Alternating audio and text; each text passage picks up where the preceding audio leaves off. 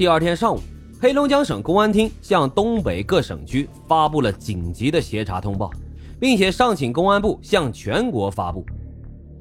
哈尔滨市公安局则部署了全市各级经济保卫部门以及其他相关部门，采取了措施，切实加强金融、党政机关驻地等要害部位、重点目标的安全保卫工作，严防犯罪嫌疑人抢枪得手以后实施其他的恶性犯罪。这办案人员首先就设想了一种可能，那就是张辉是不是与他人有什么某种原因结下了仇怨呢？犯罪嫌疑人对他的袭击是一种蓄意报复行为，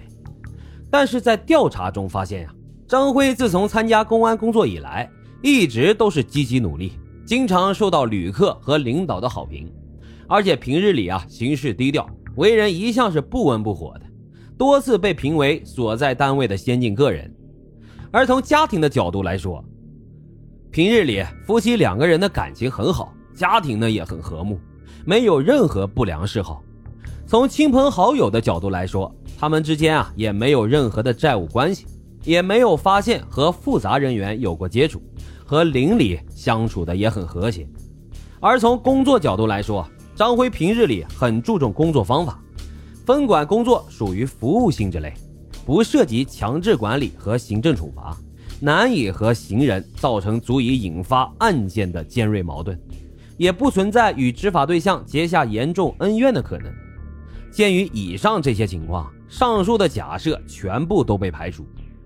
五月七日，被袭民警张辉逐渐就恢复了意识，回忆并且叙述了被袭击时的情况和案发前在现场接触的人员。张辉说，他在五月五号十七点三十分接的岗，当天晚上来来往往累计从他那里经过的火车有二十来辆。忙得有点头昏脑胀的。事发的时候呢，他正拿着喇叭进行安全宣传，歹徒是从他的背后用类似木棒的物体用力的击打他的后脑，然后他本能的用右手去挡，结果又连续的遭到了击打，并且迅速的失去了意识。包括吕燕在内的多个目击者都指出，犯罪嫌疑人使用的是类似于棍棒一类的东西作为凶器。张辉本人呢，也是这样说的。但是刑事技术民警的鉴定结果却不是这样的，省市区和铁路公安机关刑事技术部门经过反复的检验，而且认真研究其成伤的机理，刑事犯罪物证鉴定中心的法医室主任闵建红复核一致认为，成伤工具是一种类似于锤斧类的钝器，断面呢为长方形，长是从两点八到三厘米左右。宽是两点三到两点五厘米，凶器啊应该是犯罪嫌疑人自带的。作案以后又带离了现场。犯罪嫌疑人用斧头类的钝器猛击张辉的头部，这毫无疑问是想置其于死地。张辉此时提供了一个重要的情况，似乎使案件的侦破带来了曙光。据张辉回忆，案发前有两名男子路过现场和他聊天打招呼。他们两个净说一些没有意义、没有营养的话，好像是在没话找话。张辉的这段回忆令办案人员的神经开始兴奋。重要的是，张辉还详细的提供了两名可疑嫌疑人的体貌特征。这起案件从犯罪行为和危害的后果来看，是一起有预谋、有准备的暴力袭警、抢劫、枪支的案件。犯罪嫌疑人精心选择了光线比较暗。列车经过时噪音比较大，被害人注意力较为集中的时刻实施作案，说明作案准备非常的充分。犯罪嫌疑人从背后反复的打击民警的后脑以及颜面等要害部位十次以上，这说明啊他根本就不想留活口。同时，从本案侵害财物上来看，犯罪嫌疑人只是被抢走了枪，没有翻动和抢走现金以及其他的贵重物品。目标的指向十分明显，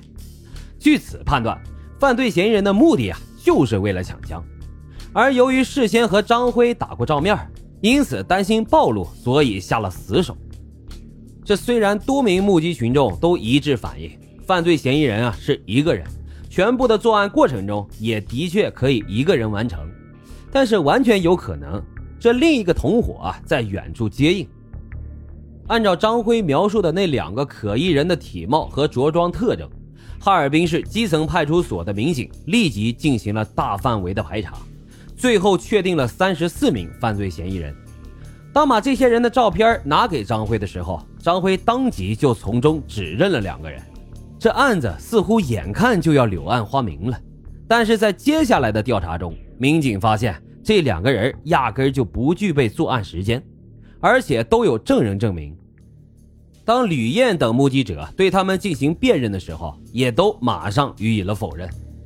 案发当天晚上，犯罪嫌疑人身高应该是在一米七左右，而这两个人呢，一个是一米八的大个，另外一个一米六出点头，小矮个。而且很肥胖，这一高一矮两个人都是在案发现场附近的一家企业里面打零工的哈尔滨本地人。他们看到警察在那里执勤，感觉挺好奇的，所以啊，这才上前搭了话。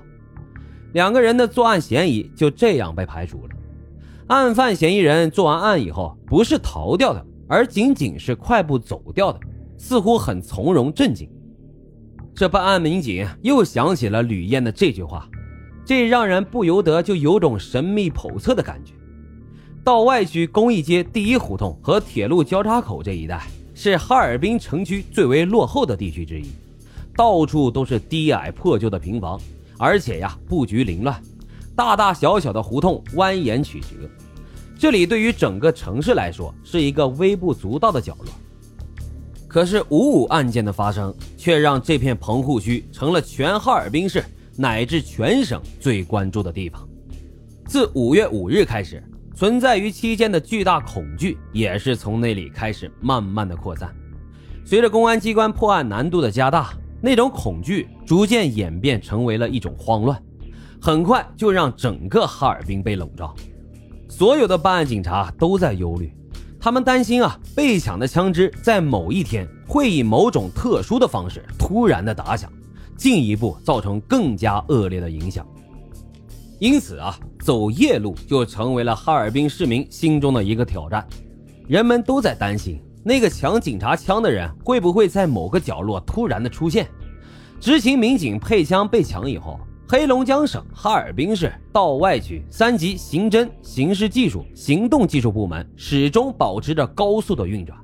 地方和铁路机关在此期间也保持着密切的协作。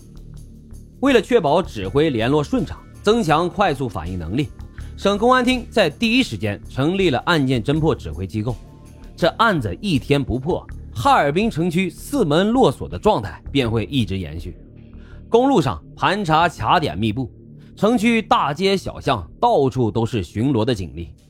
这吕洪波呢，是哈尔滨市道里公安分局城乡路派出所的所长。虽然他们派出所所在的辖区和案件发生地啊距离很远，但是他们在排查中丝毫不敢有任何的马虎。